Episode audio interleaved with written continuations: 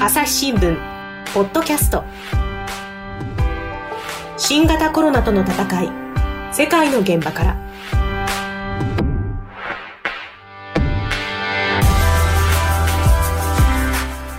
朝日新聞の神田大輔です。この番組は世界34カ所に散った海外取材専門の記者特派員からそれぞれの国の現状や取り組みを聞きます。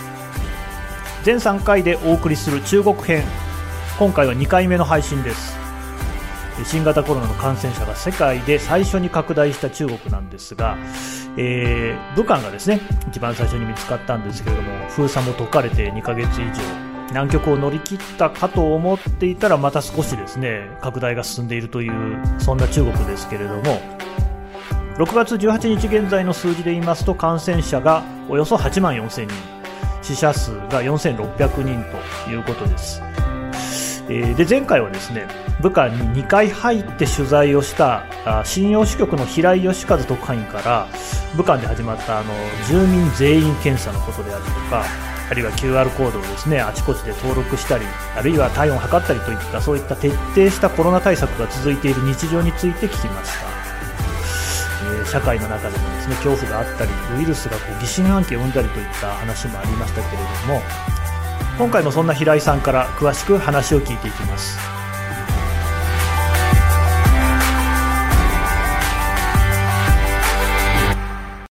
朝日新聞ポッドキャスト。新型コロナとの戦い。世界の現場から。では平井さんよろしくお願いします。はいよろしくお願いしますえー、平井さんはですね、まあ、あの、少なくとも2回は、あの、武漢に取材で入っているということですけれども、あれなんですよね、封鎖が解除された瞬間にも武漢にいた。はい、そうですね。あの、武漢は1月23日に封鎖をされて、うん、4月の8日、8日に、えー、封鎖が解けました。えー、私が武漢に入ったのはですね、封鎖が解ける直前の4月7日の午後でした。うんうんえー、まあ、あの、当時は、えー、北京で、えー、仕事をしていたんですけれども、まあ、新幹線で行くとですね、武漢までだいたい4時間半ぐらいですから、うん、まあ、あの、広い中国大陸でいうととても近いと。あっという間に。まあ、それは近いことになるんですね。え、もう4時間半ぐらいでしたらすぐですね。はい、という感覚でした。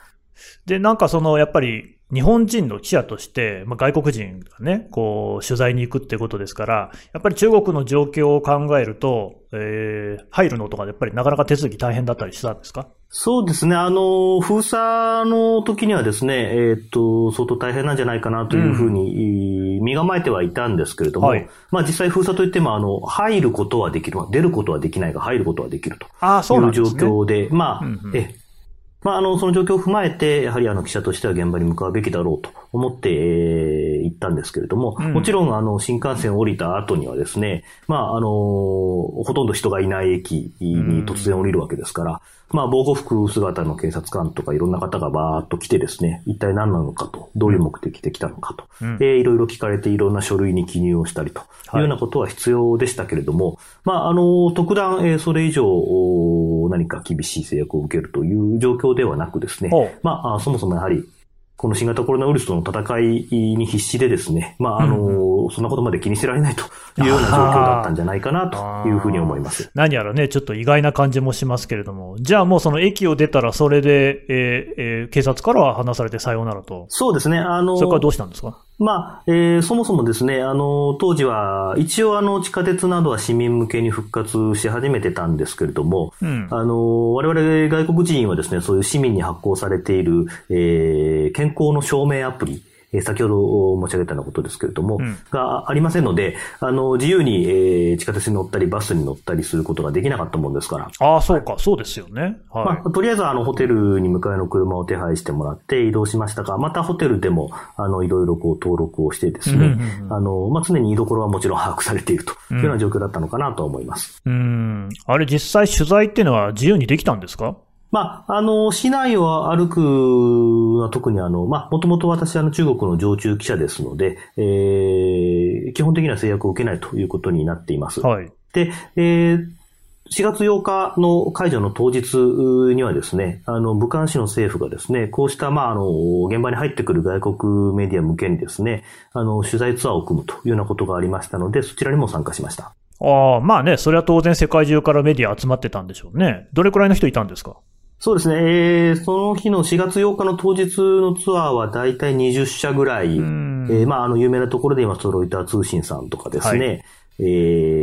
ー、AFP 通信さんとか、うん。えー、まあ、ウォールストリートジャーナルさんとか、うん、えー、そういう、まあ、欧米のメディアと、うん、あと、まあ、シンガポールとかですね、うん、あの、香港とかのメディアも参加していました。まあ、日本のメディアは私一人だったと思います。え、あ、そうなんですか？日本は朝日新聞だけ？そうですね。なかなかやはり、あの、部下に入るというのは準備の面も情報収集の面も相当大変だったのでですね、うんハードルはそんなに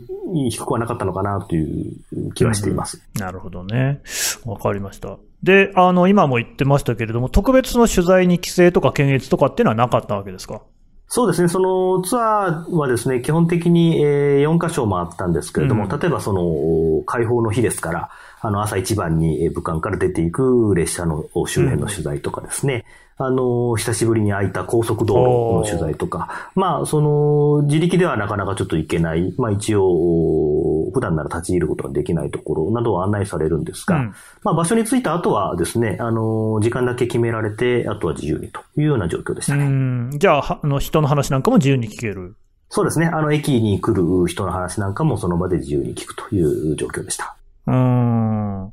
なんかでも、あの、仕込んだ、あのね、台本を読んだりするような、そんな感じの喋り方だったりしませんでした？いや、そんなことは特段感じませんでした。ない。はい、ないんですね。うん。他には、なんか、え、えっと、列車と高速道路と、あとどこ見に行ったんですか？あとは再開された空港ですね。ああ、空港ね。はい。それともう一箇所はですね、うん、あの、武漢というのはもう、あの、産業の中心が自動車でして。うん、はい。まあ、あの、アジアでも、あの、かなり大きな方の自動車の都と呼ばれているようなところで、はい、えー、日本のホンダと、えー、日産が、えー、進出しているところでですね、そのホンダの工場を見せていただきました。うん、あ、それは別にあの、平井さんだけじゃなくて、その、欧米のメディアも含めて20社でみんなで行ったそうですね。はい。みんなで、えー、行きました。え、どんな様子でした？まあ、あの、工場自体はですね、その、武漢の街が開放されるより前、1ヶ月近く前の3月16日にも創業再開をしていてですね、まあ、先に経済を開放するということですね。うん、で、あの、その創業再開した当初はですね、移動制限もあったので、そのいわゆる労働者が、えー、なかなか武漢の方に戻ってこれないというようなことがあったようですけれども。そうですよね。だけど、まあ、あの、私が行ったも4月8日の開放の時点ではですね、あの、すでに、えー、3000人ぐらいいる従業員のうちの98%が、まあ、あの、厳密な管理のもとで、えー、副業しているということで、えー、相当、あの、工場の中も賑やかにラインが動いているという状況でした。で、まあ、それはそのね、解除、封鎖が解除された日、その日のことですけれども、それからさ、後っていうのはどんな取材をしたんですか？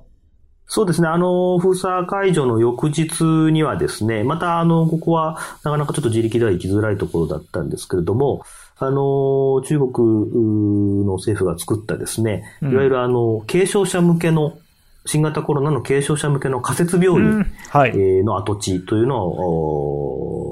公開するという。跡地なんですね、もうね。そうですね。もうこの時点ではもう、あの、すべて退院していましたので、えー、残っているところということで、あと、あの、市内の病院なんかを取材するということになりました。うん、あれどうですか？あの、最初にクラスターが出たって言われてるあの、海鮮市場ありましたよね。あそこ行ったんですか？あ、はい。まあ、あの、もちろん、あの、行くべきところの一つですので、その様子は見に行っていますが、まだその市場というのはですね、完全にあのバリケードで囲まれて、あの封鎖されたままの状態ですね。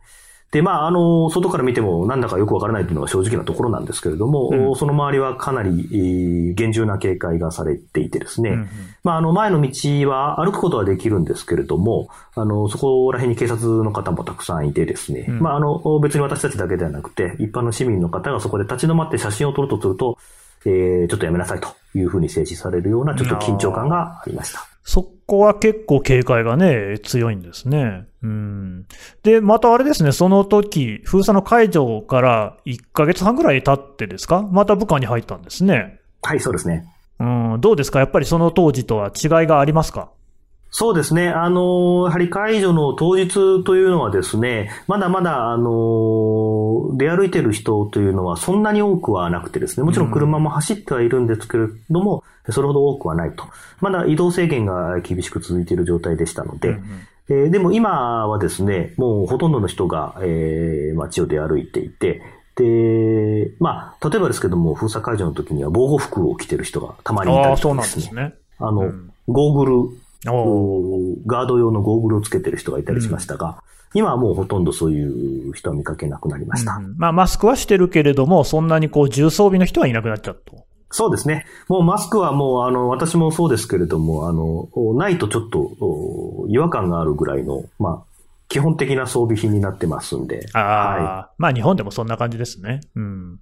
あの、あれはどうですか？お店なんかは開いてるんですか？あ、そうですね。4月8日の時点でもほとんど空いてない状態で、あまあ、あの、時々、あの、コンビニとかが目につく程度で、うん、まあ、いわゆる飲食店というのは、まだなかなかみんなで集まってご飯を食べるなんていうことは、あの、心理的にも難しかったでしょうから、全く空いていない状態でしたが、うん、今はだいたい半分ぐらいですかね。うん、あの、大型のチェーン店なんかは、えー、店を開けてますし、あの、小さいお店も徐々に開き始めていて、えー、まあ、賑わいは戻ってきてるかなという状況です。ああ、でもまあ、そうは言っても半数ぐらいまでしか再開はしてないってことですか？そうですね。あの、よくよく見てみるとですが、うん、あの、シャッター閉まっているお店を見ると、うん、まあ、あの、張り紙があってですね、もう、あの、このお店貸しますので、どなたか引き受けていただけませんかという張り紙があり、まあ、そうですね。あの、実は空いている店でもですね、軒先に同じ張り紙をしている店が多くて、で、話を聞いてみると、もう、あの、ちょっと限界ですと、今回のやっぱりコロナで2ヶ月休まなきゃいけなかったので、ちょっと立ち行かないので、別の仕事を始めたいので、ここは手放したいという話をする人が多いですね。相当経済への影響は深刻だと思います。どうですか？その人の様子なんかもですね、その封鎖解除の時とは違いがありますか？そうですね。先ほどあの防護服を着ていた人もいたというふうに申し上げたんですが、うん、あの、当時あの、駅なんかで取材のために声をかけるとですね、パッとあの、飛び抜くように、えー、うん、距離を離されることが多くてですね、私も一瞬どういうことだろうと思ったんですが、えー、あの、反射的にやはり人と距離を空けるということは身に染みついているようでですね、うん、まああの、中国は、あの、北京なんかではですね、えー、いろいろ警戒はされて、例えば体温を測ったりということはあったんですが、こういうあの、人の心理面から来るような、こういう過敏な反応っていうのは見られなかったので、やはり武漢は相当厳しい状況に置かれたんだなというのを実感したところです。そういう話を聞くとね、あの、検査の全員やるっていうのも必要だったんだろうなって感じはしますね。そうですね、はい。あとどうですか？まあ私ね、あの、中国って言ってやっぱり、あの、美味しいご飯っていうのがね、どうしてもイメージあるんですけど、武漢ってなんかこう、名物料理とかあるんですか？あ、あの、武漢の最大の名物はですね、はい、あの、麺が一つありまして、麺。え、熱い乾燥した麺、熱い乾麺と書いて、うん、中国ではラーガン麺という発音なんですが、これ、あの、朝ごはんでして、あの、汁のない麺に、うん、まあ、ごまだれのようなもの、少し店によって味が違いますけど、うん、をかけて食べる、えー、まあ、ファストフードの一つなんですが、いいですね。まあ、あの、部下の人は、これ食べないと朝が始まらないという感じで、まあ、あの、そこら中にもう小さい店がいっぱいあってですね、うん、まあ朝みんな出勤する前に、えー、まあ、えー、例えば日本で言うとウイダインゼリーみたいなのを飲むような感覚で。それはどうかなあまあ、早く食べられるってさあ頑張ろう。はいはい。そうですね、うん、はい。で、そこなんかは、あの、いち早くやっぱり再開してまして、えー、そうですあの、まあ、店の中に入って食べる必要がないわけですね。みんな路上で立って、なるほどね、ずるずると食べてる。うんので、まあ、それはもう本当に楽しそうにみんな、あの、喜んで食べているということです、ね、そういうね、戻ってきてる日常もあるんですね。うん。どうですか、その武漢ただまあ、その、どうぞどうぞ。ラーガンミエンというもの、大体1杯が4元ぐらいだったんですね。うん、まあ日本円で言いますと、えー、大体60円いかないぐらいですかね。うんうん、安いですね。だったんですけども、そうですね。それが最近はちょっと4.5元とかですね。5元とかに1杯値上がりしてしまって、ええ、こんな高いもの食べたくないというような声も聞こえてくる。まあ、そこまでの違いはないんじゃないかってきます。まあ、でもやっぱり朝ごはんにね、手軽に食べるものだと、そういうね、値段のちょっとした違い気になるでしょうけどね。はい、どうですか？なんかそういうこと以外に武漢の人たちの間に不満が溜まったりみたいなことはないですか？そうですね。あの、もちろんですね、あの、封鎖に至る前、えー、つまり新型コロナウイルスの感染が拡大している時っていうのは、えー、非常に厳しい状況に置かれて多くの不満があったと思います。うん、えー、まあ、そもそも初めの頃はですね、その、いわゆる医療崩壊のような状況が起きていてですね。あ、そういうふうに聞きますね。一体どうなってるんだというような声が多くてですね、もちろんあの、周りでどんどんとあの、重、重症化する方もいらっしゃったし、あの、知ってる方が亡くなったりということを経験されている人も多くいらっしゃいますので、うん、あの、相当不満が、不満と怒りの声は強かったんだなと思います。うんうんうん、まあ大変な状況でしたからね。今現在はどうですか？今現在はですね、あのー、まあ、あの、比較的、あの、感染拡大が落ち着いたということもあってですね、えー、そうした不満の方はそんなに強くはないのかなと思うんですけれども、うん、えー、特に、あの、武漢の人が気にしているというふうに感じるのは、武漢人への差別ということですね。その話はよく聞きます。やっぱりあの、武漢が、え危険だというイメージは中国の中でも広がってしまったところがあるので、あの、武漢の方言、うん、まあ武漢独特の方言が中国は各地あるんですけれども、はい、あって、それをまあ別の街なんかで話してしまうと、えー、少し武漢から来たのかと、警戒されてしまうんじゃないかと。で、実際にあの、武漢から来た人を閉じ込めたりというようなことも、特に1月、2月にはあったので、えー、そうした差別にちょっと怯えているというような状況がありますね。うん、あの、なるべく外に出た時には、えー、武漢弁を使わず、いわゆる共通語、標準語を使って話そうというふうに言ってる人もいます。うん、そういう影響残ってるんですね。朝日新聞、ポッドキャスト。新型コロナとの戦い、世界の現場から。朝日新聞の。質問ドラえもん。我が家の朝は質問から始まる。電線にスズメやカラスが止まっても感電しないのはなぜ？身の回りのことから広い世界のことまで。いろんな質問が毎朝新聞の一面に載って君のもとへやってくる。ママなんで？なんでだろうね。さあめくって探して答えを発見スズメより電線の方が電気を通しやすいからか。毎朝のワクワクが未来を開く。朝日新聞。えー、平井さんからあのちょっと武漢人がですね差別を受けている方言を話さないようにしているなんていう話もありましたけれどもあの今までですねこのポッドキャストでさまざまな国の特派員から話聞いてきました。でその病気になったその新型コロナウイルスに感染した人が責められるっていう話は、まあ、ほとんど聞いたことがないんですよね。ただ日本はあるんですよね。で中国もある。うん、何かその共通点がこの東アジアの方であるとしたら何なんだろうなっていうことをちょっと今考えていますけれども文化の共通点なのかよく分かりませんけれどもあんまいいことじゃないですよね。